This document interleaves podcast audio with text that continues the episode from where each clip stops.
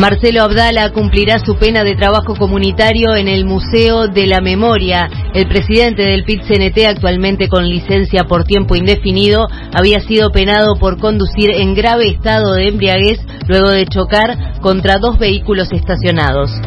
Se dio una brusca caída de las bolsas del mundo por la tensión en Ucrania. Las pérdidas se elevan a más del 3% en Europa y los futuros de Wall Street presagian una mala jornada. Defensor Sporting derrotó 1 a 0 a Peñarol con gol de Adrián Rocky Balboa en el campeón del siglo. El aurinegro acumuló así dos derrotas consecutivas por primera vez en la era Larriera.